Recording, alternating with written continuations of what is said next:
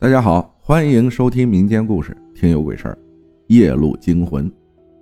事情是去年中秋左右，岳父家有个亲戚出车祸去世了，晚上要吊丧，让我把大舅哥家儿子，也就是我老婆的侄子，先接去我家玩一会儿，我就去接了。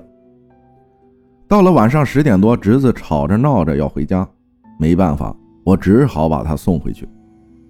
岳父家离我家开车也就十分钟左右，在岳父家坐了一会儿，回来的时候也就十一点。因为是中秋佳节，所以外面的月亮特别亮，特别圆，所以我开车就开得快了点。但是本来开个五分钟就可以到去我家转弯的那个路口，这次我硬是开了二十多分钟，都没有看到那个路口。而且当时我很清楚，我开得很快，不下于八十迈，而且身边的景色越来越陌生，我心里就有些不安了。可能是从小经常听爷爷他们讲鬼故事的原因吧，我知道我遇上了传说中的鬼打墙，我也听他们说过怎么解鬼打墙，我就慢慢的停车，停车后下来绕车转了三圈，撒了泡尿。就上车了，在车上抽了根烟，大概过了十分钟左右吧，对面突然来了一辆大货车，开的远光灯，照得我眼睛刺痛。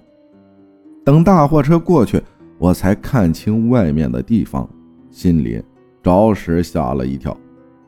两面都是山，山上的树叶被秋风吹得沙沙作响。虽然当时心里有点慌。但是心里还是在回忆，这是什么地方？可是因为夜色和心里的原因，就想不起来，只好拿手机打开导航。当打开导航显示的地址，真的是吓了一跳，这正是岳父家那个亲戚出车祸的地方，而我家和这个地方是反方向的。当时就汗毛竖起。赶紧掉头就回家了，因为这事儿，回来我开的特别快。十几分钟后，我终于看见了去我家的那个路口，那个地方看见隐约还有几盏灯亮着，看着就觉得温暖，所以我一颗悬着的心也慢慢放了下来，车速也慢了很多。刚刚发生的那些事儿也就不那么害怕了。我就看了一眼中控的时间，刚好十二点过五分。可是，恐怖的事情发生了，我好像受了什么指引一样，就往中间的镜子看了一眼。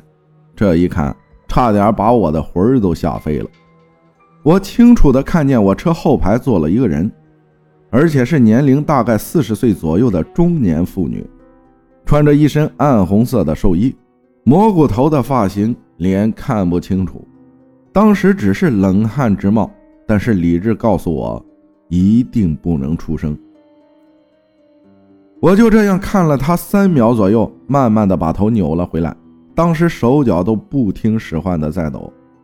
我就是在这样的情况回了家，虽然当时只有短短的几分钟，但是我当时真的觉得时间过得好慢好慢。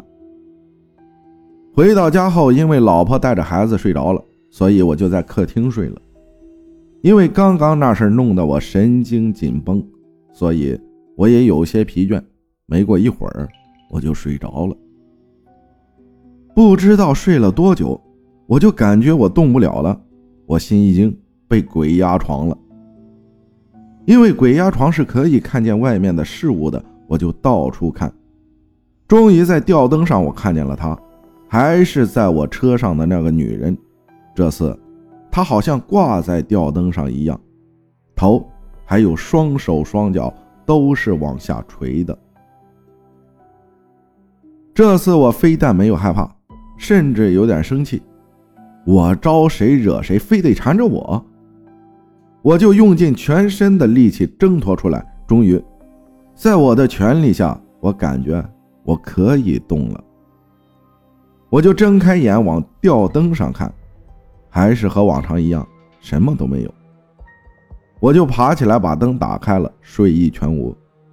打开手机看了一眼时间，三点半了。索性我就坐在沙发上抽起烟来，等天亮。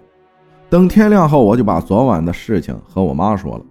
我妈也吓了一跳，早饭都没吃，就骑车去我们邻村找神婆去了。神婆说我是被一个惨死的女人缠上了。我妈就问了那神婆都有什么解法。我妈回来后，我就问我妈解法是什么。妈妈说，神婆说不能和我说，说了就不灵了。之后的事情还是听我弟弟和我说的。